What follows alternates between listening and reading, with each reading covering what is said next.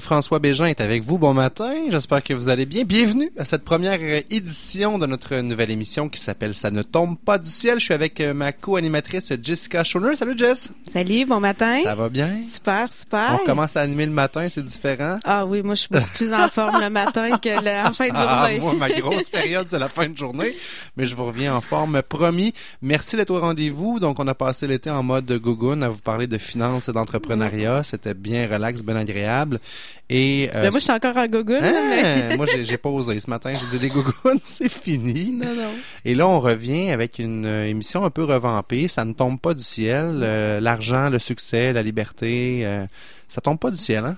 Non, c'est ça. C'est les gens des fois disent ah lui il est chanceux, il a une belle voiture, une belle maison, ta ta ta. Mais les gens travaillent pour avoir le succès aussi. Là. Il faut, faut faire des concessions. Ça nécessite c'est ça, ça ne tombe pas du ciel. Des actions. Toujours au niveau euh, finances personnelles et entrepreneuriat, puis ça s'applique aux deux dans le fond. Là, euh, oui, tu parles de la, grosse voiture ou de la grosse mm. maison, euh, ça tombe pas du ciel de demain, demain matin de devenir financièrement libre, mais c'est pareil en affaires, parce que ça peut être un piège d'être en affaires. Il y a beaucoup de gens qui sont en affaires, qui sont entrepreneurs, qui sont à leur compte travailleurs autonomes qui sont prisonniers de leur entreprise. Donc, pour moi, le, succès en affaires se définit par cette liberté-là qu'on est capable d'avoir, mais ça tombe pas du ciel, ça non plus. Non, c'est ça. Puis des fois, les gens, euh, ça fait plusieurs années qu'ils ont les mêmes résultats, puis ils se demandent pourquoi, pourquoi, pourquoi.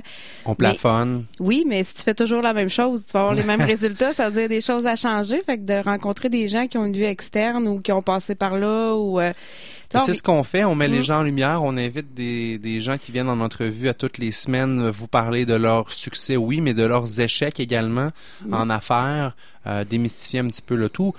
Mais pour moi, et je pense qu'on est sur la même longueur d'onde là-dessus, Jess, d'abord et avant tout, les finances, parce que c'est la base de toute chose. Si vous pensez à une maison, là, si vos fondations sont pas solides, c'est dur de bâtir par-dessus. La gestion des finances personnelles, c'est un sujet au Québec, puis un peu partout dans le monde, mais principalement ici, qui est mis de côté. Ben les croyances par rapport à l'argent sont très importantes. Des gens disent "Ah, oh, de l'argent, c'est pas important" ou euh, ben c'est pas vrai, les plus gros projets, on a besoin d'argent là." il y a des mythes par rapport à l'argent. Mm. Euh, il y en a qui trouvent qu'on n'a jamais assez, il y en a mm. qui, qui, aimeraient ça d'en avoir plus, puis la société nous éduque là-dedans. On n'a pas de cours d'éducation en fait euh, à l'économie à l'école. Moi, les cours d'économie familiale que j'ai eu, on apprenait à coudre des boxers, faire des nouilles chinoises. Mais c'était duré au poulet avec des légumes. Chanceuse. Tu avais plus de budget à ton école. Mais on n'a pas appris à gérer un budget, comment aimer faire un budget, comment rembourser nos cartes de crédit, mettre de l'argent de côté pour acheter une maison, toutes les choses qu'on devrait savoir à l'école. Non, puis ça commence jeune. Moi, j'ai justement, on a eu des discussions avec euh, le chum à, ma belle-fille. Euh, ils ont 16-18 ans, donc euh, ils sont pas mal dans la fleur de l'âge. Ils ont rien à payer, juste à dépenser. D'accord, mais c'est pas grave, euh, on n'a pas de responsabilité. Non, non, mais tes habitudes financières que tu prends à cet âge-là, c'est ce que tu vas avoir aussi plus tard, là. Tu sais, t'es mieux de... Ça, commence aussi jeune que ça. Si on n'en parle pas, on peut pas... Euh, faire l'éducation. Exactement. Puis comme parents, on a un rôle d'éducation là-dedans mm. aussi. Fait qu'on va en parler dans l'émission. Et pour moi, ça commence donc par les finances et par la suite la liberté. Moi, je me décris comme un générateur de liberté. Euh, ben, la liberté éventuellement pour être libre de notre temps, de notre vie, mais ça passe par l'entrepreneuriat, entreprendre ou tout de moins d'être heureux dans son travail. Ben c'est moi j'ai une grosse portion, ça c'est ma portion aussi les finances un, mais l'entrepreneuriat, c'est que moi j'ai connu avoir un être euh, plus gestionnaire, entrepreneur, avoir un bon salaire, tout ça, mais je me suis rendu compte rapidement que mes heures allaient être plafonnées. Là. Mm. J'aurais beau travailler, à moins d'être euh, la présidente de la Banque nationale, puis euh, j'avais des grandes aspirations, puis pour moi d'aller chercher tout cet, cet argent-là supplémentaire, l'entrepreneuriat était un très bon véhicule. Donc, euh, mais sauf que j'ai, avec les années, j'ai compris que chaque personne a choisi son véhicule. C'est-à-dire que ça veut pas dire que moi j'ai des aspirations, je veux bâtir tel type d'entreprise, qu'une autre personne serait à l'aise de le faire, mais elle peut le faire à petits pas selon ce qu'elle est capable de réaliser. Puis tu sais, c'est pour ça qu'avant notre émission Entraîne ta fibre aussi, c'était commence en quelque part, puis quand tu commences à te développer, ben après ça tes projets grossissent au fur et à mesure, puis toi-même tu te développes, tu apprends à te connaître aussi en tant qu'entrepreneur. Là. Tu te poses des questions avant de démarrer aussi pourquoi tu fais ça, mm. d'être en ligne sur ton why, c'est toujours bien important. Il faut que que tu aies des projets qui t'animent parce que c'est sûr que tu vas avoir des défis. Fait que Ah non, si le projet coucher à t'anime 3 pas, heures du matin, puis à 4 heures du matin longtemps, puis tu sais, il va falloir que tu travailles fort pour que ça arrive puis que ça fonctionne. Puis l'argent, là, elle ne tombe pas du ciel. Si tu penses qu'un investisseur va te donner euh, tout ton argent, puis ils vont te dire, tiens, c'est pas comme ça, ça fonctionne. Faut que tu y crois à ton projet, puis il faut que tu sois prêt à l'amener jusqu'au bout.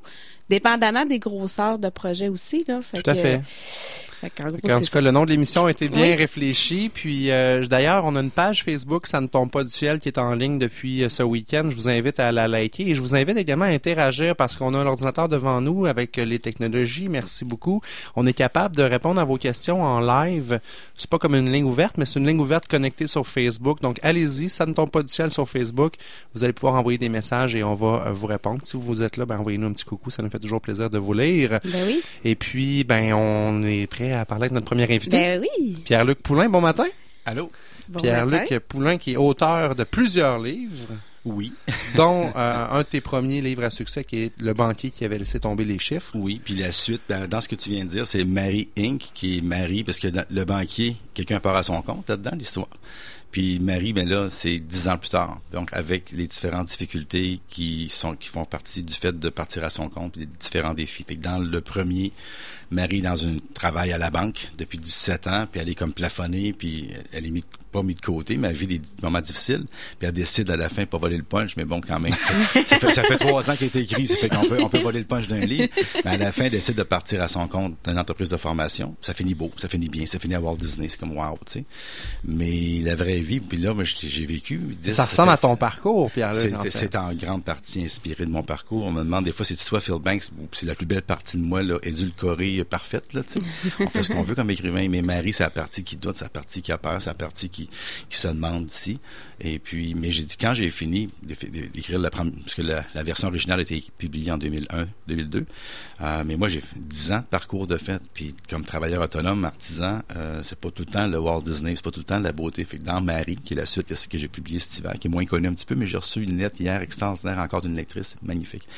Et puis, c'est ça, c'est là, je suis encore plus vulnérable, parce que là, c'est après le conte de fées, c'est après que Cendrillon, c'est après qu'on a fini, on est parti, ouais, mais dix ans plus tard, OK.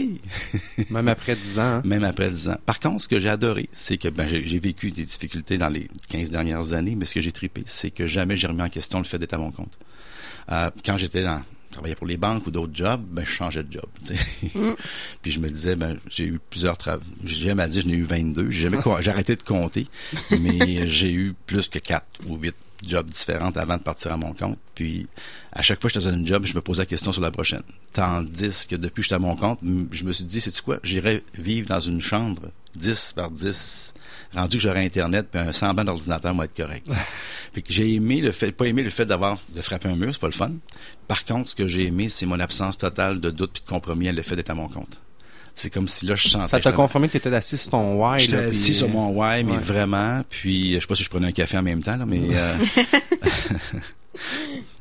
mais c'est ça, fait que c'est- ça que j'ai aimé, euh, cette absence de doute. Là, j'ai douté peut-être de moi, j'ai douté de, de mon marché, mais puis en même temps, ce qui est très drôle, c'est qu'on parlait de tantôt tu disais en, en entrevue, c'est super intéressant en, en passant ce que vous disiez, puis ça c'était on the money pour euh, prendre l'expression. Mais euh, il y a un moment donné où est-ce que j'ai eu ma meilleure année, puis c'était ma pire année.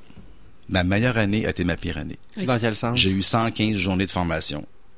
Et à la fin de l'année, j'ai eu ma plus belle année financière, bien Ouais. évidemment. Puis j'étais vidé, mais vidé, vidé, vidé. Puis je me suis, j'avais complètement enlevé le côté créateur. J'étais rendu un perroquet, j'étais rendu un performeur. Euh, je savais mes jokes, mes lignes, j'étais comme un C'était- humoriste. C'était scripté, là. C'était scripté, j'étais ça coche, mais vraiment, j'étais au top. Sauf qu'à la fin de l'année, j'étais complètement vidé. Puis tu prends un peu plus de vin, tu vas un peu plus au spa. Tu te dis, ah, je mérite ça. Fait que ce qui s'est passé, c'est que j'ai eu ma meilleure année, puis en même temps, j'ai jamais tant dépensé pour me faire, ah, je le mérite bien. Et là, j'ai fait une gaffe. Sais, pas une- mais pas une gaffe, mais j'ai appris. puis là, je vais en profiter pour en le dire aux gens. C'est quand tu travailles fort, puis tu gagnes fort, mais que ça bûche trop en dedans de toi, mais tu te ramasses à soit prendre un peu plus d'alcool, aller au restaurant un petit peu plus, ou à faire des grosses dépenses, tu t'en vas au spa. J'ai, vu- j'ai vu, m'en c'est pas de la fin du monde comme dépense, mais quand j'y repense, ça me vire encore dans la tête. 750 pièces pour trois jours dans un petit hôtel, ça arrive ça de Trois-Rivières. Puis je repense, j'ai dit, parce que là, j'étais vidé, j'étais fatigué, mais je travaille en fou, mais je dépense en fou. Puis à la fin, qu'est-ce qui me reste? Mais je suis encore plus vidé. Puis, tu sais, fait qu'aujourd'hui, on est rendu quelques années plus tard, beaucoup plus, un petit peu de cheveux gris, puis plus de sagesse. Fait que je Mais gagne- tu l'as réfléchi aussi. je l'ai réfléchi, puis j'ai dit, mais c'est à quoi que ça donne? Puis depuis ce temps-là, ce qui est intéressant, c'est que moi, je travaille encore avec des entrepreneurs, puis j'ai rencontré pas plus, tard, pas plus tard la semaine passée, exactement ça. Un gars de finance, un gars d'assurance. Il a déjà eu un bureau à Québec où il y avait des associés. Il faisait un million de commissions grosses par année. C'est pas stupide, c'est, c'est, de l'argent à tabarouette. Mais à la fin de l'année, il me restait pas 4% il me restait pas 5% net, net, net. Puis j'avais fait 70 000 km par année. J'ai roulé. Le gars, tu voyais, était quasiment ulcéré. Je pense qu'il y a eu un divorce là-dedans. Puis mais il y avait le bureau. Tu, sais, tu regardais ça de l'extérieur, la wow, pancarte, c'était la big, pancarte, le gros gars, il l'avait. Mais sa vie est détruite. Mais ça, on dit ça souvent. hein, plus c'est mieux.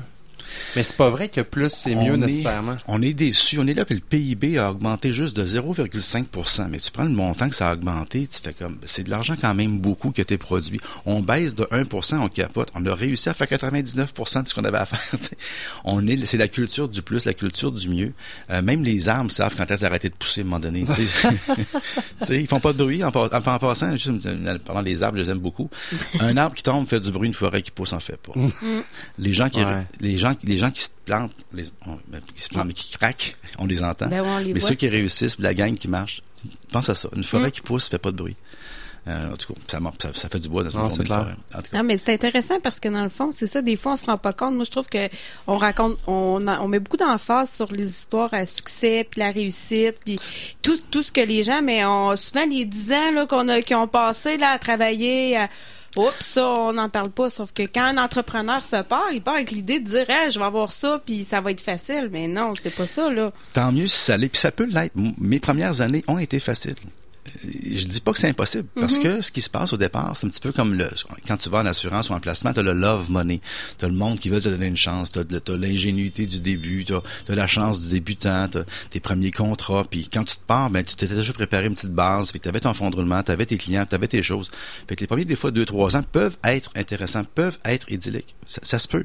Je dis pas non. C'est pas le 2-3 qui m'inquiète, moi. C'est le 4, 5, 6 along the road. parce que là, tu as, épuisé tes premières idées, t'as épuisé. Fait que là, c'est le côté créatif, c'est le côté, en- c'est le côté vraiment passion, ambition. Puis 2-3 ans, les petites tapes que tu as eues sur le nez, ils font pas encore mal. Mais c'est à la longue, la fameuse goutte d'eau, à un moment donné. C'est que si tu as des échecs qui te font mal ou, ou tu as la chance et la malchance d'avoir un gros contrat, un gros client. Moi, j'étais chanceux et malchanceux. Ah, c'est les deux. J'ai eu un client qui m'a amené comme wow, tu sais, mais en même temps, il m'a coupé les jambes d'entrepreneuriat parce que c'est tellement un beau contrat, tellement payant, tellement intéressant que tu deviens moins marketing un petit peu, moins sur la vente et des moins sa défensive. Tu fais comme à chaque année que le contrat arrive, la base est faite, c'est super génial. Mais il vient de t'endormir, il vient de t'amortir, il vient de te- t'enlever ton petit côté guerrier, tu sais. Fait que c'est une espèce, c'est un constant équilibre.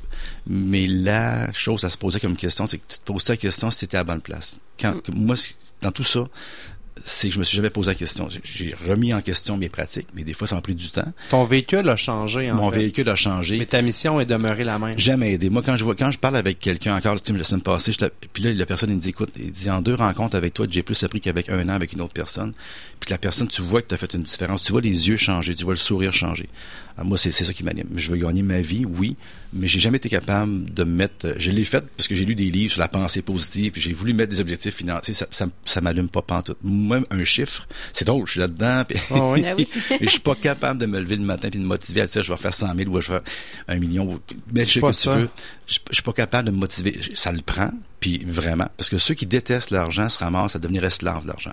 Si tu détestes ça, tu le comprends pas, tu t'en fais pas ton ami, puis tu te ramasses à devenir esclave. Il faut juste comprendre que c'est une énergie, c'est quelque chose qui, qui est presque vivant.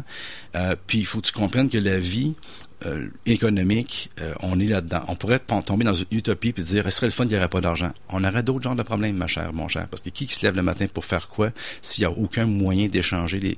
faudrait vivre dans, une, dans un monde où tout le monde est vraiment de façon éthique, veut participer puis tout faire ce qu'il a à faire, puis on n'est pas là. Fait que l'argent est un, un moindre mal, puis on va être pogné avec ça, excuse-moi, mais je mets des guillemets, on va être pogné avec ça pour le restant de notre vie, jusqu'à la fin, jusqu'à notre Ouais, mort, ça, puis après, clair. parce que c'est aussi bien Ça va évoluer, Puis ce que vous choses faites- s'en viennent, Puis ce mais- que vous faites comme travail, c'est extraordinaire, puis c'est très bien, puis c'est beau comme mission, puis c'est pour ça que je trouve ça le fun de venir ici, Ben puis oui. de vous supporter là-dedans, parce que c'est vrai qu'il y a pas, il y a peu ou pas de, de moyens, puis on va montrer toutes sortes de choses. On a un cours, j'ai rien contre la, le cours de la philosophie, je sais pas trop quoi, les religieux, ou tu sais, il y, a- il y a un cours sur, comment ça s'appelle, donc, euh, je sais pas trop. Éthique et culture. Éthique et culture. Bon, et Thomas, ce que tu penses, Hal- j'ai rien contre les- Allah, Dieu, nomme-les, Rabbi, euh, j'ai rien contre ça. Ça fait partie, la vie spirituelle fait partie d'eux. Mais ils prennent ce cours-là, puis ils le mettent pendant plusieurs années, puis ils en mettent du temps. Puis la vie spirituelle, puis la vie philosophique, OK, oui, j'ai écrit un livre, le premier, c'est de banquier philosophe. Il n'y a pas de problème à me convaincre sur la philosophie puis la spiritualité. Sauf que c'est drôle, mais on parle pas pantoute de l'économie, de la vie économique, alors que, puis où est-ce qu'on est le plus vulnérable? C'est quand on est à l'école, puis quand on sort de l'école, puis quand on n'a pas beaucoup d'argent. Puis tu parlais tantôt, vous avez, vous avez plusieurs bons points au début. Euh, les, les- les- les- les parents font une différence avec les enfants. Ben, j'ai Ouais. travaillé, moi, en 93, 14, 15, au Trust Royal, défunt Trust Royal, à Place Laurier. Puis notre clientèle, ben moi, je rentrais, puis j'avais juste les petits comptes de 50 à 150 000. Tu sais, C'était des petits comptes de placement. là. Je, je commençais, moi, là. là. Fait que c'était tous des petits comptes. C'est pas petit, là, mais pour eux Pour, autres, pour banque, eux ouais. autres, c'était comme tout petit. Et puis, je voyais arriver les parents qui restaient à Cédric, Sainte-Foy, puis des fois un peu plus anglophones, un peu plus orientés vers euh, l'argent, puis pas méchamment. Puis je voyais arriver le père ou la mère avec l'enfant de 18 ans qui venait de se job à Place Laurier ou à Place Sainte-Foy à vendre des souliers ou whatever, avec son premier chèque de paie. Puis je les voyais arriver, puis là, il ouvrait le compte. Il disait, là, tu vas prendre 10% puis tu vas mettre ça de côté. Puis je voyais les parents venir éduquer leurs enfants à euh, mettre de l'argent de côté. Puis je voyais les comptes de banque monter, puis je voyais la transmission de cet élément-là, mais au premier chèque, à la première paye, euh, les parents montraient ça. Puis il faut l'avoir app- appris, puis ainsi de suite. Mais les autres, autrement dit, le- tu t'endettais pas, tu faisais pas de Mais mauvaises... c'est un méchant beau leg à donner d'une génération à l'autre, d'être capable de gérer tes finances. C'est le plus beau cadeau que tu peux pas laisser à tes enfants. là. Ben moi, là, je vais vous dire, là, j'ai été surprise en fait. Moi, les enfants, j'apprends énormément d'eux autres. Puis des fois, des choses qu'on qu'on a acquis, qu'on qu'on pense pas. Mon garçon, il dit, parce qu'il dit, il y a comme une relation avec l'argent qu'on est en train de regarder un petit peu, euh, un petit peu plus euh, drôle euh, par rapport. à Lui, il en veut beaucoup. Puis, euh, puis aussi jeune, là, il y a six ans. Là. Puis euh, il dit. Eh, maman, papa ont pas d'argent. Puis là, on a, j'ai compris en fin de semaine, c'est que pour lui, l'argent, c'est l'argent qu'il y a dans le porte-monnaie. Fait que là, quand il rouvre mon porte-monnaie dans ma sacoche, j'ai pas, cartes. ouais. j'ai pas d'argent. Fait que là, il a expliqué que l'argent était mis dans une banque. Puis là, il a montré le compte, puis on dit, gars, ça, c'est l'argent que dans la banque, ça, c'est...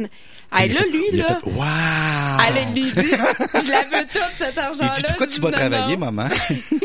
Non, mais c'est, lui, il avait jamais pensé. Fait que Ouais. là, on a comme réalisé, c'était tout, euh, je suis coudonc, mais non, mais je dis, on met ça à la banque, on en met de Mais côté. les enfants puis- comprennent pas. Moi, là, Mais quand j'ai fait avec euh, Emile, ce qu'on fait, c'est que nos enfants, on- quand ils reçoivent une pièce, on met 50 cents à la banque, puis 50 cents dans sa tirelire qu'il peut dépenser comme il veut. Mais la première fois que j'ai fait l'exercice, j'ai dit, on va aller donner le- le 50 cents à la banque. Il part à pleurer. Ah oui. Je veux pas le donner à la banque. Je dis, non, non, on va pas le donner à la banque, on va juste le déposer à la... Tu sais, les Ouais, enfants ouais. comprennent pas ces notions-là, mais c'est justement de les prendre par la main. Puis quand vient le temps juste de, de rentrer le premier chèque de paye, on- c'est un point charnière là, dans la vie. là. Tu vas faire quoi avec? Tu fais tu sais? quoi avec? Puis surtout quand tu, au départ, c'est tellement triste que tu vis chez les parents, on dit, on, en- on entend souvent parler des tanguis puis des gens qui vivent chez les parents jusqu'à 25-30 ans. Bon. Mais au moins, si, 35. mais, mais au moins, mais au moins, si pendant ce temps-là, ils peuvent s'accumuler quand même du pécule. Ben, s'ils le font. S'ils le font, c'est génial. Mais si c'est comme ça part, puis là, parce qu'il n'y a pas rien à payer, ça part tout bord, tout côté, t'arrives avec un problème fondamental tough. Puis tantôt, tu parlais du manque. C'est pas si mauvais. Warren Buffett, que, que, que j'apprécie quand même particulièrement, ben, lui, il est venu au monde en pleine dépression euh, en, en 1930. Son père avait perdu, quand il est venu au monde, son père avait perdu sa job, il avait tout perdu. Fait Buffett, puis il a, pe- il a entendu toute sa vie, sa jeunesse, il n'y avait pas d'argent à la maison, mais pas du tout. Et dans son cas à lui, ça a créé un manque. Puis le manque est pas si mauvais que ça, pas le manque trop trop loin, mais c'est ça qui va faire qu'on va donner de la valeur. Si j'ai tout tout le temps, j'accorde aucune valeur à quelque chose que j'ai gratuitement. Ouais. On on n'accorde pas de valeur à l'oxygène tant aussi longtemps qu'on manque pas de, de, de. On n'accordera pas de valeur à de l'eau tant aussi longtemps qu'on n'aura pas de- manquera pas d'eau potable. Et puis, pour ce qui est de l'argent, mais si tu as tout quand tu es jeune, tout le temps, facilement, Ben, en sans fait, travailler. tu peux tout avoir. Tu peux venir d'une famille qui est fortunée, mais si tes parents t'ont appris la valeur de l'argent quand même, puis t'ont pas, puis le- le- le- le- tu veux dire qu'il faut que tu mérites, que tu gagnes des choses, faut que faut que tu comprennes la, la valeur des choses, puis euh, c'est ça, c'est fait ça peut être par le manque, ça peut être par la- la- le respect, Mhm. de voir ce que ça fait, mais de pas avoir tout de façon gratuite, puis dire, OK, vas-y, fais ce que tu veux, c'est tout le temps négatif ici, en fait, quand on parle d'argent, on parlait tantôt de la grosse voiture, de la grosse maison, hein, on se dit, ah, il doit faire ci, il doit faire ça, c'est sûr qu'il est pas correct, non, non, mais arrêtons là, ces petites voix négatives-là, là, parce que ça nous aide pas personnellement. Quand on fait ça, on est en train de dire à l'argent, tu disais tantôt, Pierre-Luc, l'argent, c'est de l'énergie. Mais quand je fais ça, puis que je dis, ah, l'argent, à lui, il a une grosse voiture, on sait bien, il doit vendre de la drogue, on, on entend toutes sortes d'affaires. Mais je suis pas en train d'attirer l'argent, là, je crée pas de l'abondance dans ce temps-là. là. Exact. C'est sûr que c'est sûr que je peux comprendre toutes les grosses voitures, mais par contre, il y a, des lieux, il y a des, éléments des fois qui, me- qui me causent euh, euh, avec tout le, monde dans lequel on vit, j'ai rien contre une grosse voiture, mais quand tu es rendu à 150, 250, 300 000 pièces pour un char, puis quand tu es rendu à 6 millions, puis 12 millions pour une maison, il y a des fois, je trouve, ça frise, ça frise une certaine presque l'indécence quand tu Mhm. vas trop, trop loin là-dedans. Si t'as une maison est belle, ok, mais t'es rendu à quatre maisons, six maisons. Je me dis, tabarouette, euh, c'est Mais le fun- tant qu'à tu pourrais peut-être donner cet argent-là à Ben, des gens qui en ont besoin, c'est le fun quand, quand il y a une redistribution, mais bon, les- les- quand, quand c'était quand c'est une fortune de première génération, c'est pour moi c'est comme pas pareil, parce que encore une fois dans l'argent, ben Buffett, exemple, encore une fois, euh, il dit on vit dans une méritocratie, puis il dit pour moi euh, de donner de l'argent aux enfants, ça équivaut tu peux pas tu tu peux te donner par testament mais quand tu vois des milliards et des milliards est-ce que tu es quelqu'un qui va pouvoir gérer ces milliards là est-ce que ça t'es mérité ce qu'il dit je te donne un bon nom de famille tu as une bonne éducation tu as tout ce qu'il faut tu as un paquet de contacts va t'en faire. Et puis si on vivait dans un monde où est-ce que tous ceux qui sont riches c'est de première génération parce qu'ils l'ont fait parce qu'ils l'ont risqué parce qu'ils l'ont travaillé ces gens-là c'est pas la même richesse que la personne qui l'a reçu en héritage puis qui a rien fait pour. Mhm. il y a un petit côté c'est différent je te dirais au niveau de puis quand tu es rendu à la troisième ou quatrième génération de richesse il y a quelque chose qui est comme plus difficile un petit peu parce que juste parce que tu es né à bonne place, tu as, le pactole. Versus, tu as parti d'une compagnie Scratch, tu as parti d'une compagnie informatique, tu as créé de quoi, t'as- tu t'es as mis tout en tout ce que tu avais en risque, puis tu as créé de la richesse, tu es devenu riche. Fait que c'est- un petit peu... Mais c'est la raison pourquoi souvent les transferts d'entreprises familiales, il y, a, il y des défis au travers de ça parce que les enfants ou tu sais justement les troisième générations n'ont pas connu tous les défis de l'entrepreneur du Exact. début. Ils tombent avec ça. Puis les parents, ils veulent des fois aussi en tant que parent, là, t'es entrepreneur, mais t'es parent, fait que là, faut que tu transfères. Mais tu veux que tes enfants apprennent, mais tu veux pas non plus, ils sont pas obligés de connaître la misère. Fait que là, c'est difficile de se positionner au travers de ça. C'est un autre, c'est un autre. Là, on arrive dans les valeurs. À ce moment-là, on Ben tombe oui. dans les valeurs. Alors, les valeurs de l'être humain, les valeurs de la personne, euh, apprendre à se connaître, puis euh, être l'enfant de quelqu'un qui est très, très, très réussi, vraiment beaucoup, c'est un autre genre de défi. Tu vois, ah, mais il est riche. Oui, mais justement, parce qu'il y a tout, là, qu'est-ce qu'il va pouvoir créer, qu'est-ce qu'il va pouvoir faire, qu'est-ce qu'il va pouvoir devenir pour créer une différence, puis être plus? Moi, j'en ai connu là, des, des enfants qui ils trouvaient ça très difficile parce qu'ils étaient dans l'ombre du parent. Exact. Puis il dit, moi, il faut que je me découvre mon Oui. identité. Oui, j'ai pas de problème financier, mais j'ai un autre défi. Il faut que j'apprenne moi-même à me réaliser, à montrer qui je suis. Il dit, moi, je suis partie. Il y en a un, entre autres, qui était parti des années euh, en Europe, tout ça.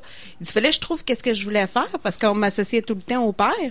Il dit, c'est difficile. euh, les gens disent, ah, toi, t'es chanceux, t'as de l'argent. Mais moi, j'avais d'autres défis, par exemple. là. Absolument, c'est euh, absolument. C'est euh, un autre genre. Puis on, on, on, on va voir, il va se plaindre la misère. On va appeler ça la misère des riches. Il va se plaindre le ventre plein. Mais être malheureux, ça se compte pas.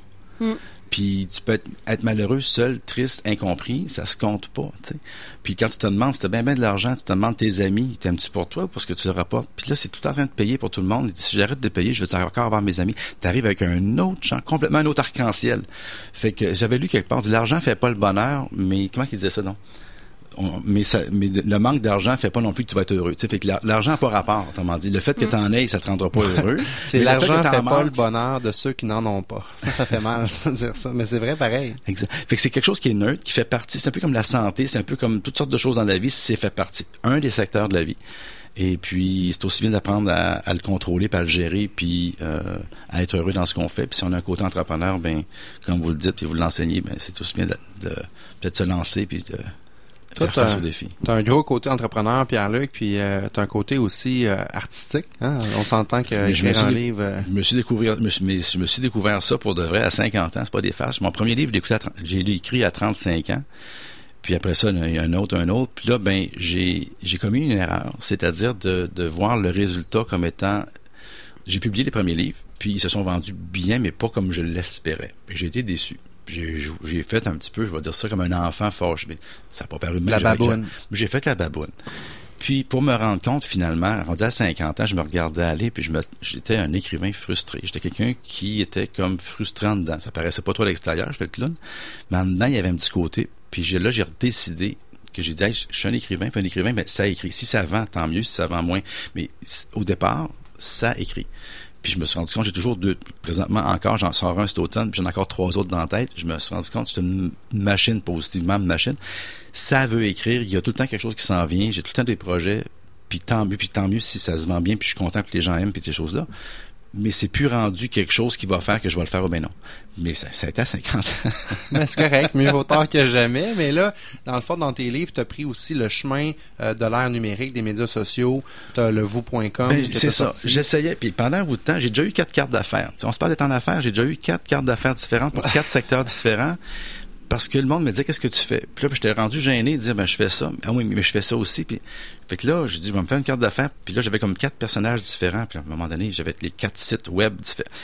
Ça devenait un petit peu difficile mon affaire. Fait que là, j'ai décidé il y a trois ans, deux ans et demi, trois ans, de tout fondre ça dans pierrelucpoulin.com puis d'arrêter de dire bon, il y a ci, il y a ça, puis il y a ça. Puis ce qui se passe, c'est que là, j'attire des clients où est-ce que dans le même client, mes trois volets, développement personnel, web ou finance, sont inscrits. Dernièrement, j'ai un client qui est dans le domaine de la finance, mais qui a lu mais bon, mon banquier, puis ça lui fait du bien quand on jase plus développement personnel, mais en même temps, ben, il a besoin du web et du média social. Fait que là, au lieu de me diviser, ben, je m'intègre. Puis, puis j'ai pas personne que je peux regarder qui fait comme ça. C'est ça qui devient, moment donné, il faut que tu oses être Toi-même, ben oui. Puis tu vois, ouais, c'est spécial. Puis le mot spécial, ouais, c'est spécial. Ouais, c'est, c'est quoi au juste tu fais? Puis le monde aime ça mettre un étiquette. Il y a un sticker dans les mains. Puis c'est quoi- mais c'est quoi au Ben, juste tu fais? moi, je me suis appelé, c'était un générateur de liberté. Ça peut être n'importe quoi dans la vie, mais moi, je trouve Tant que c'est ça, ce qui hein? le plus à ce que je fais.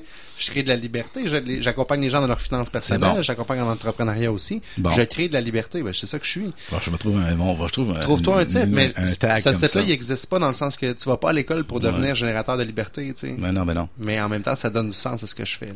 Exact. Puis c'est ça, puis c'est de dire, ben c'est d'ac- d'accepter d'être différent, Mhm. puis d'accepter d'être, de pas fitter, puis de dire, c'est quoi tu fais, c'est quoi ta job, ben, puis tu te définis, puis là six mois tu faisais ça, puis à un moment donné tu bouges, aussi dans le travailleur autonome, comme on est, on peut, on move, on est en mouvance, on, à un moment donné, oups, c'est une chose qui nous attire, à un moment donné, on va vers d'autres choses, puis on suit un peu, il y a le flow de la vie aussi, puis tu vois le téléphone qui sonne, les emails qui rentrent, tu dis, ah, ça va vers là, puis Ton lancement de- du prochain livre, Petit manuel de survie à l'ère des médias sociaux, c'est prévu pour quand? Ben, mon premier lancement en cinq livres, je me suis donné, il faudrait bien que j'en fasse. Puis j'étais pas capable de le faire par moi-même. C'est si drôle? Parce que juste, je le trouvais, je trouvais ça comme égoïste ou nombriliste. En tout cas, nomme les mots, là, égo- centré sur moi. Puis c'était comme, j'avais de la misère à dire, j'écris oui, mais de dire au monde, venez me voir, venez. Euh, j'avais de la misère. Puis là, ben, c'est Production Orchidée, que tu connais Pascal Ben oui, Bolduc. Marie-Ève Poulain. Fait que là, eux autres, à cause que je suis au Dauphin Blanc, grâce au fait que je suis au Dauphin Blanc, euh, ils ont téléphoné, ils m'ont, ils m'ont été référés, puis là, ils m'ont invité pour faire une conférence. Puis là, ben là, j'ai dit, ça pourrait-tu faire mon lancement en même temps, puis ça vous ferait connaître. Fait que là, le fait que je vais pouvoir parler de Production Orchidée, de voir que c'est une belle équipe, qu'ils sont le fun, sont professionnels, puis que je fais une conférence, ça va les aider, parce qu'ils chargent un prix, puis ça va leur aider, puis ça vient là que je suis correct de faire un lancement. La manière que je fais. Autrement dit, là, ça va marcher. Mais autrement, d'avoir fait un- ça fait cinq livres que je fais, puis j'avais pas prévu de, de lancement, mais. C'est quelle euh, date? C'est le 20 novembre, c'est un dimanche. C'est à l'oratoire Saint-Joseph. Je vais prier que ça aille bien. Ça va être la bonne place. Mon premier, de le faire l'oratoire, c'est quoi de mieux? Et puis, euh, ça va être une conférence en même temps. Ça va être comment pas perdre l'honneur à l'ère des médias sociaux, puisque je voulais faire, il y a un côté développement personnel, mais il y a un côté ère des médias sociaux. Puis le prochain livre, c'est le manuel de survie à l'ère des médias sociaux. Donc, c'est un côté technique web, oui, mais un côté, à un moment donné, le thinking, comment on pense, comment on est, comment pas se perdre là-dedans, parce qu'on est rendu avec un monde extrêmement extérieur à nous, et on est rendu en contact avec l'autre extrêmement beaucoup par des, euh, des éléments comme l'iPhone, que c'est pas l'autre qu'on voit, mais c'est un écran. Euh, donc, il y a un côté, je trouve, un peu philosophique dans, dans l'approche. Et puis, je vais, je vais inventer une conférence que j'ai pas encore écrite, là, mais qui va se faire le 20 novembre. Génial, on va te souhaiter la meilleure des chances. Ah, remercie. Pierre-Luc, merci de ta participation à l'émission ce matin. Merci. Bel automne à toi. On prend une courte pause et au retour, Stéphane Bélanger avec nous.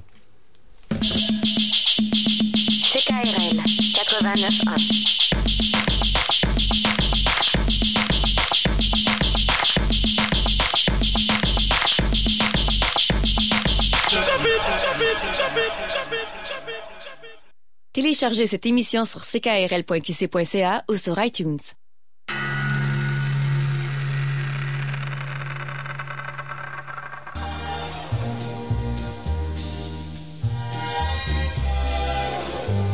CKRL 89.1 Ça s'appelle la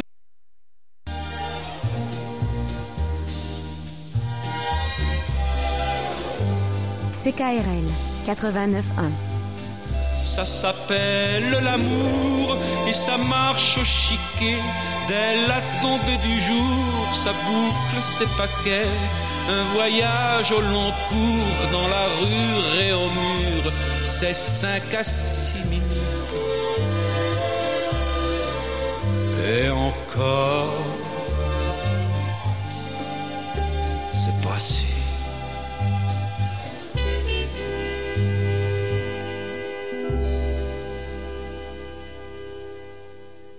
À ne pas manquer sur la fabrique culturelle, Je ne déchiffre aucun mystère à chaque éclat de lumière. Je ferme les yeux. La poésie d'Anne Hébert, mise en musique par Sylvie Paquette. pour la continuité de l'année. tout le talent d'ici, une seule adresse, lafabriqueculturelle.tv.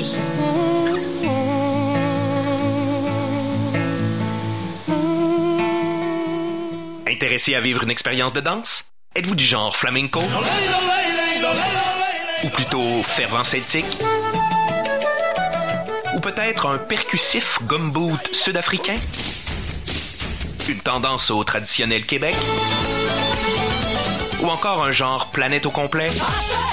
L'école de danse Migration offre tous ces types de danse cet automne. Inscription maintenant, migrationdanse.com ou 88 684 31 32. Grâce à Poil et Plumes, votre animal de compagnie se sentira mieux. Poil et Plumes, une animalerie de quartier avec un service incomparable, vous offre de la nourriture pour chiens, chats, rongeurs, oiseaux. Des accessoires pour l'hygiène de votre animal, de la litière agglomérante d'argile et bien plus. Vous recherchez une nouvelle diète pour votre chien ou chat? Chez Poil et Plumes, retrouvez les produits From Family, des produits de qualité supérieure avec les ingrédients les plus purs et les plus frais. Poil et Plumes, un service de livraison locale, des conseils à profusion et vous serez servi par des gens d'expérience et passionnés. 569 3e Avenue à Limoilou, 418 977 2391. Suivez-nous sur Facebook. Vous avez un projet en tête?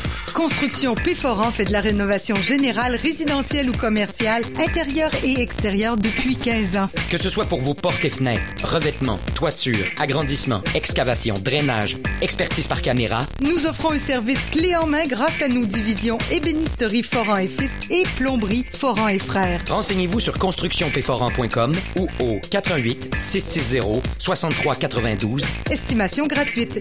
Visitez nos pages Facebook. Construction P4 l'équipe en qui faire confiance.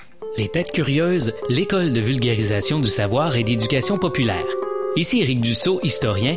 Je vous attends les mercredis 21 et 28 septembre et les 5 et 12 octobre à 19h au Café L'Anarchique situé au 249 rue Saint-Jean.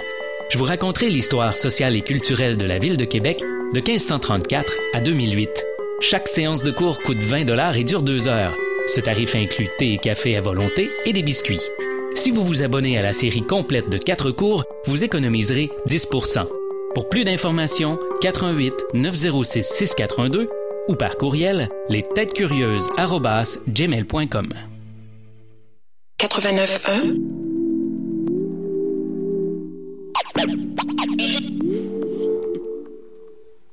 De retour à l'émission, ça ne tombe pas du ciel. Tchou, tchou, tchou, tchou. Ouais, un petit bruit.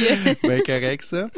Hey, on a une belle entrevue, ça commence bien la, la saison. Pierre-Luc Ben qui est en plein dans ce qu'on ce qu'on jase. On a une mission de vie qui est quand même euh, commune, similaire. Ben, euh, Pierre-Luc a un beau parcours parce qu'il a travaillé dans des grandes banques aux États-Unis, tout ça. Là, puis, de, de ramener toute cette éducation financière-là, puis de vouloir aussi de l'appliquer dans l'entrepreneuriat, ça, ça correspond à, à notre mission. Exactement. Ceux qui aimeraient en savoir plus, je vous invite à visiter son site web euh, pierrelucpoulain.com puis on pourra partager euh, sur notre page Facebook également. On est avec euh, Stéphane Bélanger. Bonjour Stéphane. Bonjour.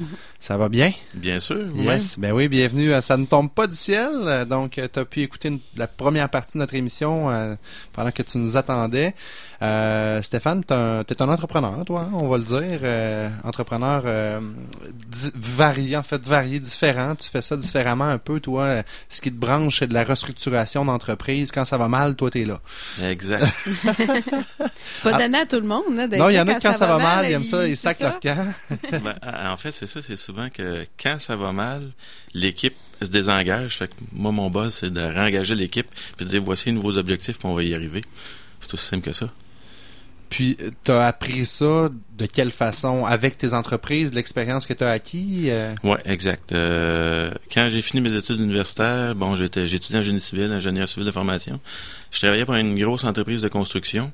Et puis, il y avait un de nos sous-traitants qui me sollicitait pour l'aider, en fait, de devenir actionnaire de l'entreprise. Donc, j'ai acheté des parts d'entreprise et l'entreprise était à côté, au bord de la faillite. Ça a été ma première expérience. J'étais dans la vingtaine.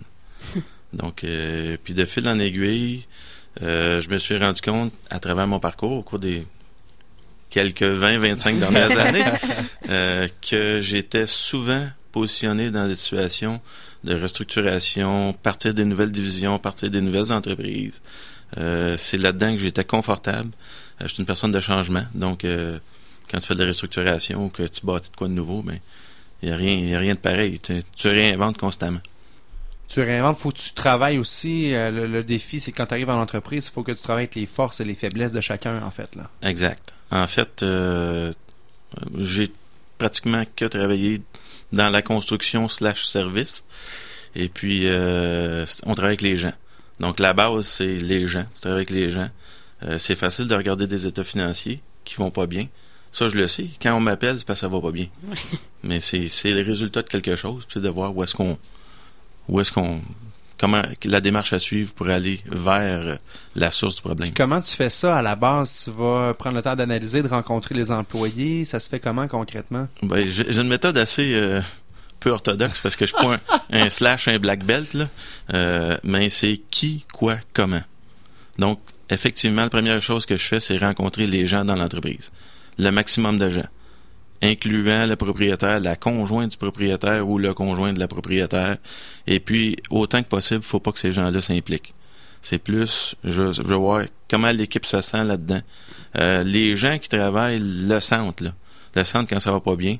Puis, à force de, les approcher, de poser des questions, tout il y a des constantes qui se tracent, puis on part avec ça. T'as-tu des choses que tu as observées au fil des années qui reviennent souvent? Oui, souvent, c'est euh, le manque de clarté de la vision. Ah ouais. Euh, c'est souvent euh, une source constante, la clarté de vision, le leadership, absence de leadership, mauvais alignement des processus. C'est bien d'avoir une mission bien définie, mais comment est-ce qu'on le traduit au day-to-day? Ça, c'est pas clair. Fait qu'on on a euh, souvent, quand on a un problème, on rajoute des gens plutôt que d'essayer de, clarifier ce qu'on fait, c'est quoi les rôles et responsabilités de tous et chacun, puis fixer les objectifs, puis s'enligner avec les objectifs. Là. Le manque de clarté de la vision, euh, souvent les entrepreneurs, quand vient le temps de faire un plan d'affaires, on leur demande ça. Hein. C'est quoi ta mission? C'est quoi ta vision d'entreprise? Des fois, c'est quelque chose qu'on va prendre un peu à la légère. Je dis pas qu'on va le botcher, mais c'est pas nécessairement une priorité de pencher là-dessus, mais c'est important, surtout quand tu commences à builder quelque chose puis bâtir une équipe. C'est important que ton équipe sente bien c'est où qu'on s'en va là. C'est quoi pourquoi qu'on fait ce qu'on fait d'un, c'est qui notre clientèle, c'est pourquoi qu'on est là puis notre raison d'être c'est quoi, puis vers où qu'on s'en va. Si t'as pas défini ça clairement, ton équipe peut pas te suivre. C'est clair parce que euh, souvent la vision elle découle de ton rêve. Hein. Comme entrepreneur, là, tu rêves, tu as un rêve, ça se traduit en mission ce rêve-là, souvent, est à côté avec tes valeurs, hein, parce que, bon, tu feras pas des choses qui sont contre tes valeurs. Tu vas, autant que possible, tu vas bâtir de quoi autour de tes valeurs. Donc, tu vas bâtir ta mission autour de tes valeurs, avec un objectif de d'offrir un service X ou un produit X. Mais euh, tu vas traduire ça plus, euh, plus concrètement au day-to-day avec ta mission. Puis là, ben, ton tableau de bord, des objectifs à atteindre va être en ligne avec ça. Donc, si tu n'as pas une, une, vision clairement définie, tu vas avoir de la misère avec ta mission puis avec tes objectifs. Puis souvent, elle va être claire dans ta tête, mais tu n'auras pas été capable nécessairement de l'expliquer, de l'extérioriser. Hein? Exact. De mettre euh, par des mots, euh, justement, pour que tout le monde comprenne aussi. C'est un exercice. Il faut que tu t'assoies avec tes proches collaborateurs puis dire, voici ce que je pense, puis de, de réitérer puis de recommencer jusqu'à temps que tout le monde la comprenne bien, ta vision puis ta mission. Ben oui. Puis tu parlais de manque de leadership. Des fois, c'était quelque chose que tu vas observer aussi. C'est quelque chose qui se travaille, ça, selon tes observations, Stéphane? Ben, euh, de ce que je constate, il y a différents types de leadership. Là. Puis euh, chaque leadership, chaque leadership est propre à une situation.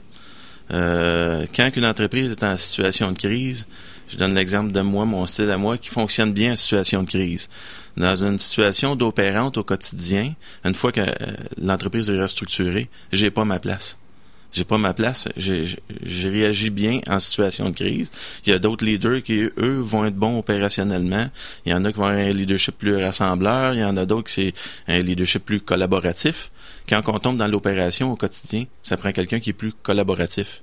Alors que quand tu es en situation de crise, ça prend quelqu'un qui est peut-être plus directif pour donner les consignes pour arriver à nos objectifs. Là. Faut que tu sois directif, mais il faut que tu sois aussi rassembleur dans le sens que là, regarde, le bateau coule, là, euh, faut que tu sois capable de motiver le monde à dire, regarde, on se relève les manches, là, puis on travaille ensemble dans le but commun de l'entreprise. Exact. Dans, la façon de faire que, bon, habituellement, ce que je fais, c'est qu'on va s'asseoir pour trouver les objectifs, mais je m'implique pas dans le comment. L'équipe est impliquée dans le comment. Je détermine le, quoi, le, quoi avec euh, l'équipe ou avec des, des, des dirigeants, puis on implique l'équipe dans le comment parce que c'est eux qui vont l'exécuter au quotidien. Et lorsque je vais me retirer, ben, l'entreprise va continuer à fonctionner. Tu parlais tantôt du comment justement. Euh, j'imagine a des entreprises qui sont en croissance. C'est pas juste des fois on dit euh, ah ben c'est parce que ça a diminué le chiffre d'affaires, mais non, des fois tu peux avoir une augmentation de ton chiffre d'affaires, être en grande croissance, puis ça t'amène à vivre une crise à l'intérieur de l'entreprise. Oui. Ça, tu l'as observé aussi? Oui. Euh, alignement des processus, comme j'expliquais souvent, quand l'entreprise est en croissance, au lieu de revoir nos processus, on engage du monde. Ces gens-là n'ont pas nécessairement les directives, savent pas exactement où est-ce qu'ils s'en vont, parce que nos processus sont pas alignés.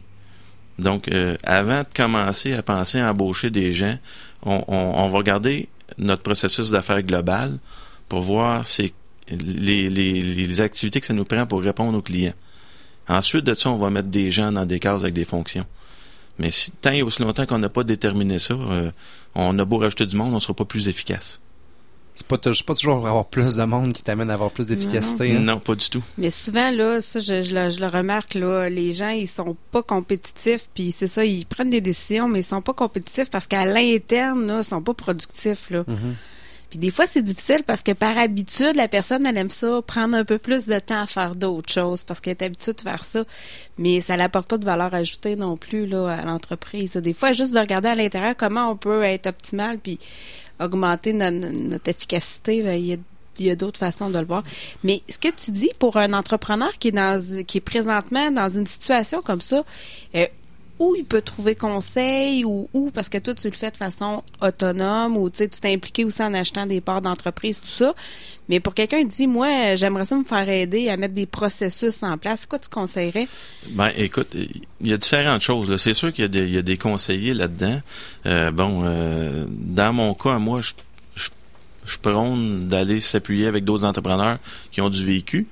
Euh, dans mon cas, à moi, quand je l'ai fait, c'était pas pour des entreprises dans lesquelles je participais. J'ai aidé d'autres entreprises.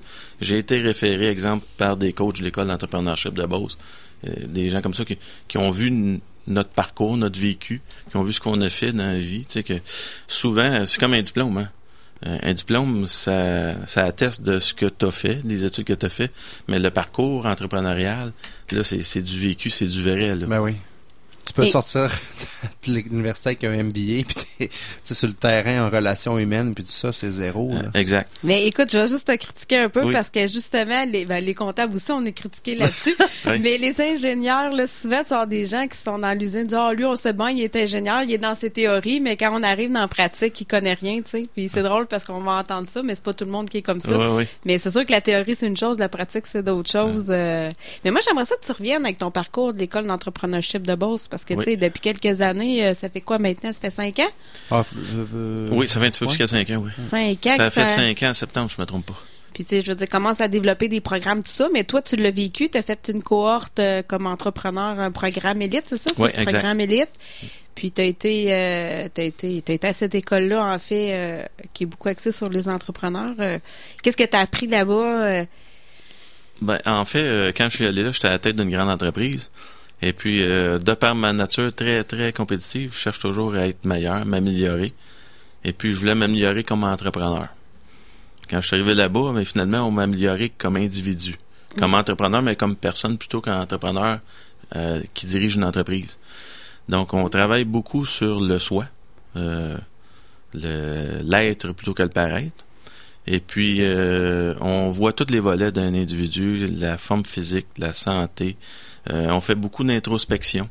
Euh, on travaille beaucoup sur définir c'est quoi notre rôle d'entrepreneur comme personne. C'est là d'ailleurs que j'ai pris conscience plus de, mon rôle de, propulseur d'entreprise, de euh, où est-ce que j'excelle plus.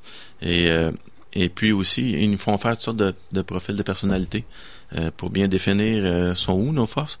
Puis plutôt que de travailler sur euh, nos faiblesses, travailler sur nos forces, puis s'entourer de gens qui sont beaucoup meilleurs que nous dans d'autres sphères d'activité. Donc, euh, j'ai...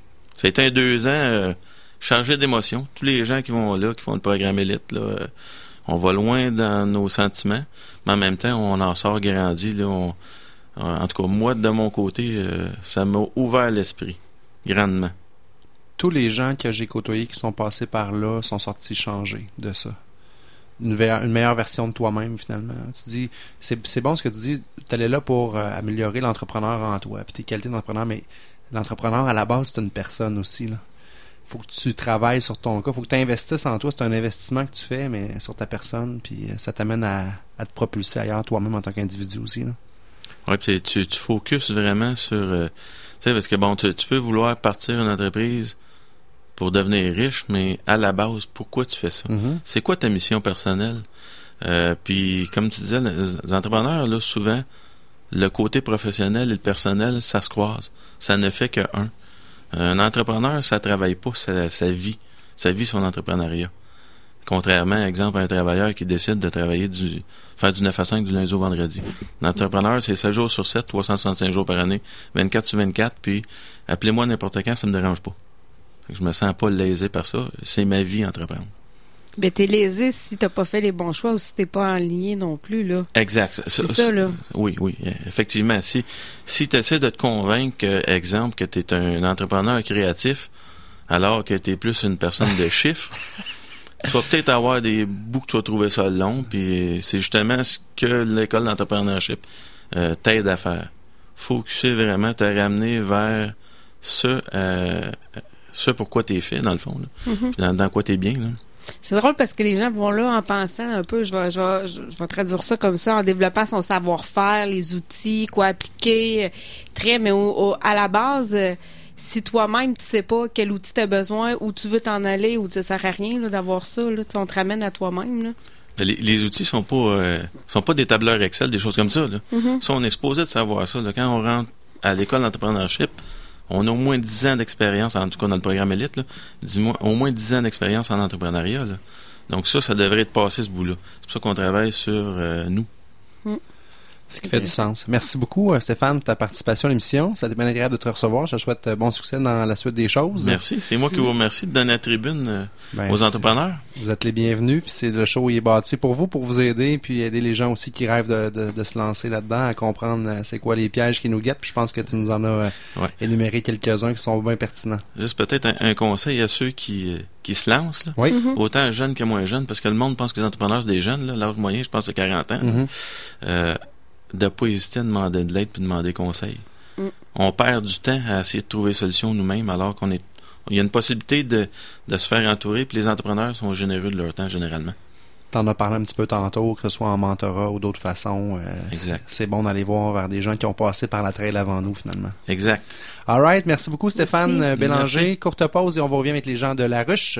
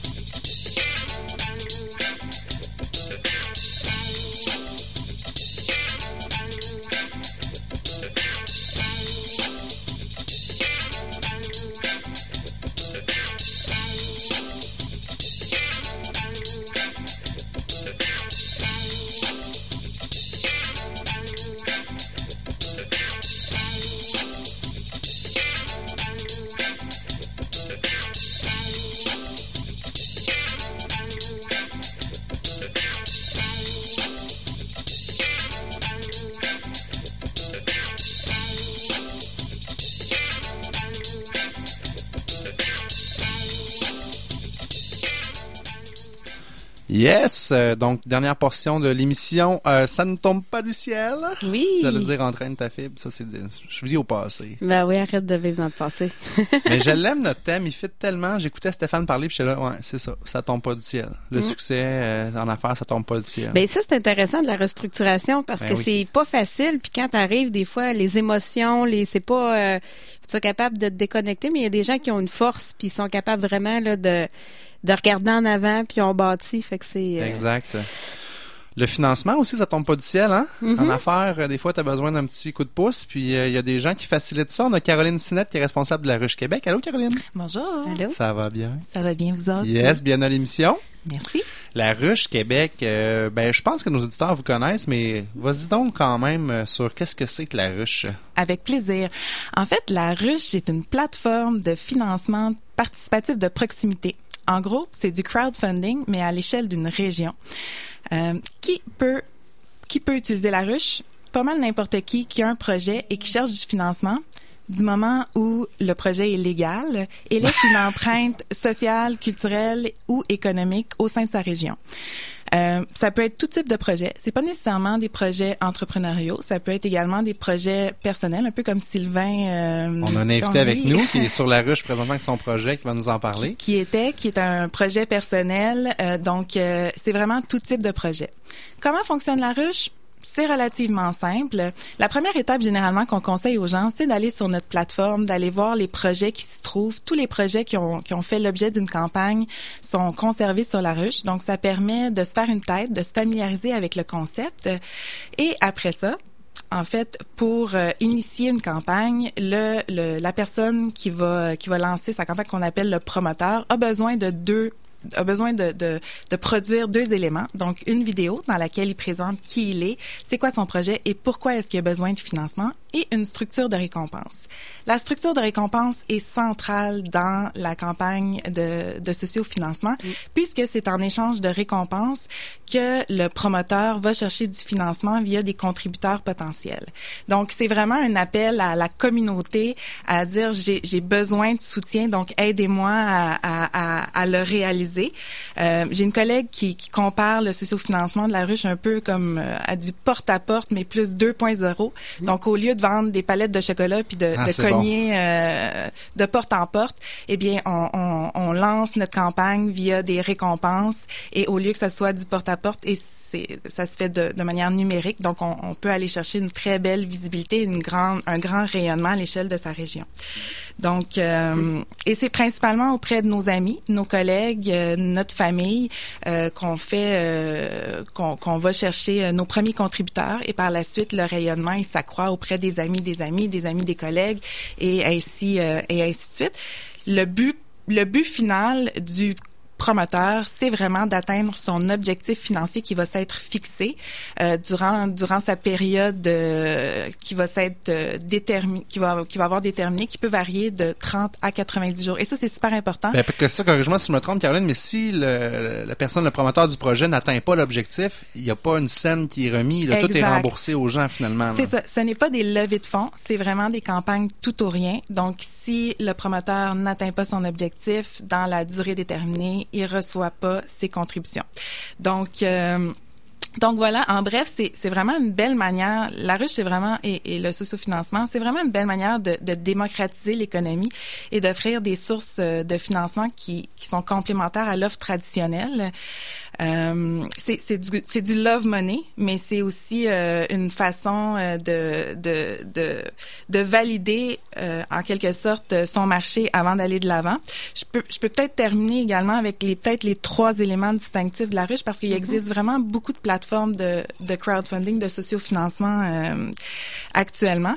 Et les, les éléments, qu'est-ce qui définit ou qu'est-ce qui caractérise la ruche, c'est vraiment déjà c'est un OBNL, donc la plupart des, des plateformes sont pour la la plupart des, des, entreprises privées.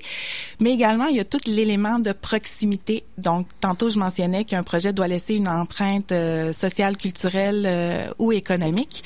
Euh, cet élément-là de proximité est très important aussi parce que ça crée un sentiment d'appartenance au sein d'une région. On peut voir des projets bénéficier d'un fort soutien du fait que qu'ils sont justement des projets issus d'une communauté. Ben oui, si vous voulez que votre mm. ville elle bouge, votre ville elle soit en action, ben impliquez-vous sur la ruche. Moi, à tous les, c'est comme un, un, automatisme dans mon cas. J'ai pris l'habitude d'aller voir ce que vous aviez comme projet sur la ruche. Je vais peut-être une fois par deux semaines, par trois semaines. Je vais écouter des vidéos parce que souvent les gens rendent ça dynamique avec du vidéo. Et là, waouh, ah, il se passe ça à Québec. sais, en même temps, tu es comme au courant de ce qui se passe dans ta ville. Le marché public ici à Limoilou l'année passée, ça a été vraiment trippant. Il y a des beaux projets qui sont rassembleurs. aussi, ben c'est vraiment, c'est vraiment une façon de, de démocratiser et de, de, de, de vitaliser sa région. Donc, euh, c'est euh, donc l'élément de proximité est intéressant, puis je pourrais pas non plus euh, ne pas mentionner les SM40 qui sont des ambassadeurs, qui sont des personnalités de la région de Québec, qui se sont réalisés euh, dans leur secteur d'activité et qui représentent un peu différents secteurs euh, euh d'activité de la région et qui sont là pour euh, offrir euh, un accompagnement auprès des, des promoteurs qui prend différentes formes, mais principalement via leur participation lors des cellules où les, les promoteurs peuvent venir présenter leur campagne avant qu'elle aille en ligne. Donc, euh... as amené avec toi Sylvain Croteau, qui euh, en fait est l'instigateur du projet qui était. Salut Sylvain. François, bonjour Jessica. Allô? Alors, parle-nous du projet qui était, Sylvain, euh, en, rapidement parce que le temps file.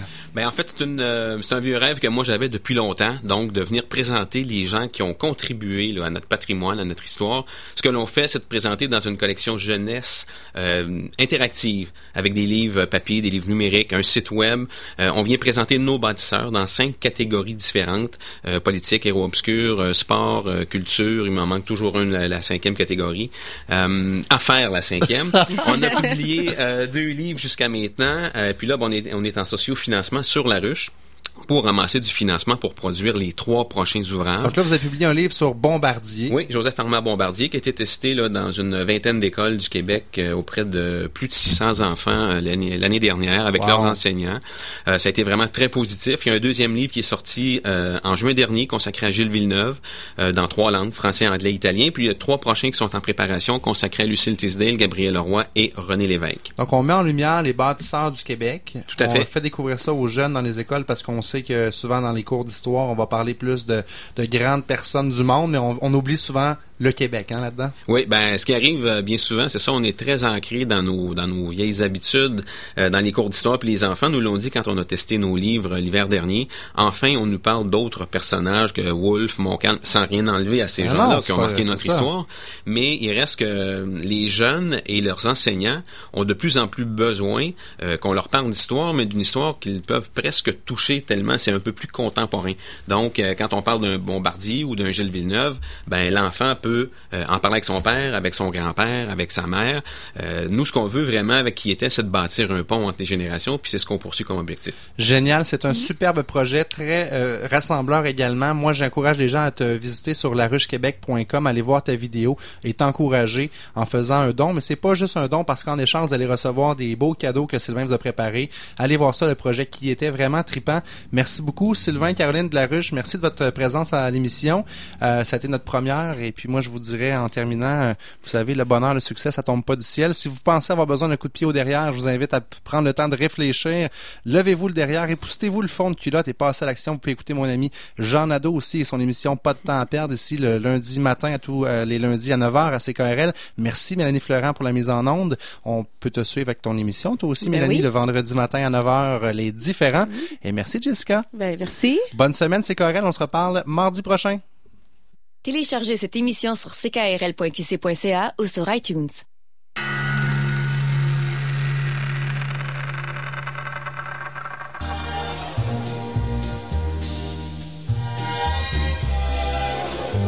CKRL 89.1 Ça s'appelle l'amour et ça marche au chiquet. Dès la tombée du jour, ça boucle ses paquets un voyage au long cours dans la rue et au mur, c'est cinq à six minutes. Et encore, c'est pas sûr.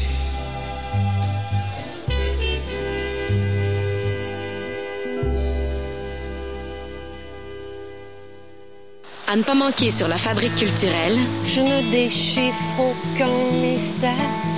À chaque éclat de lumière, je ferme les yeux. La poésie d'Anne Hébert, mise en musique par Sylvie Paquette. Pour la continuité de la nuit. Tout le talent d'ici, une seule adresse. Lafabriqueculturelle.tv.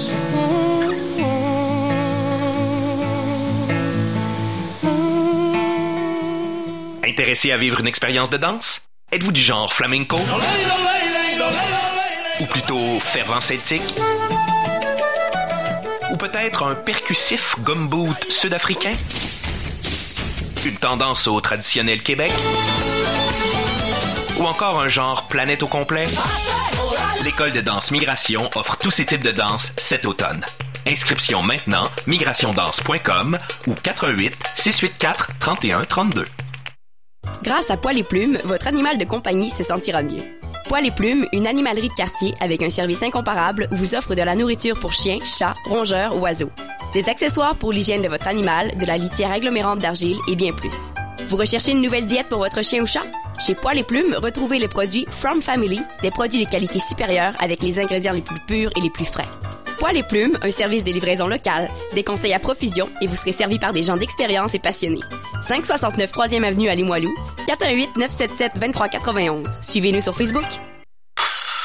Vous avez un projet en tête? Construction Péforan fait de la rénovation générale, résidentielle ou commerciale, intérieure et extérieure depuis 15 ans. Que ce soit pour vos portes et fenêtres, revêtements, toitures,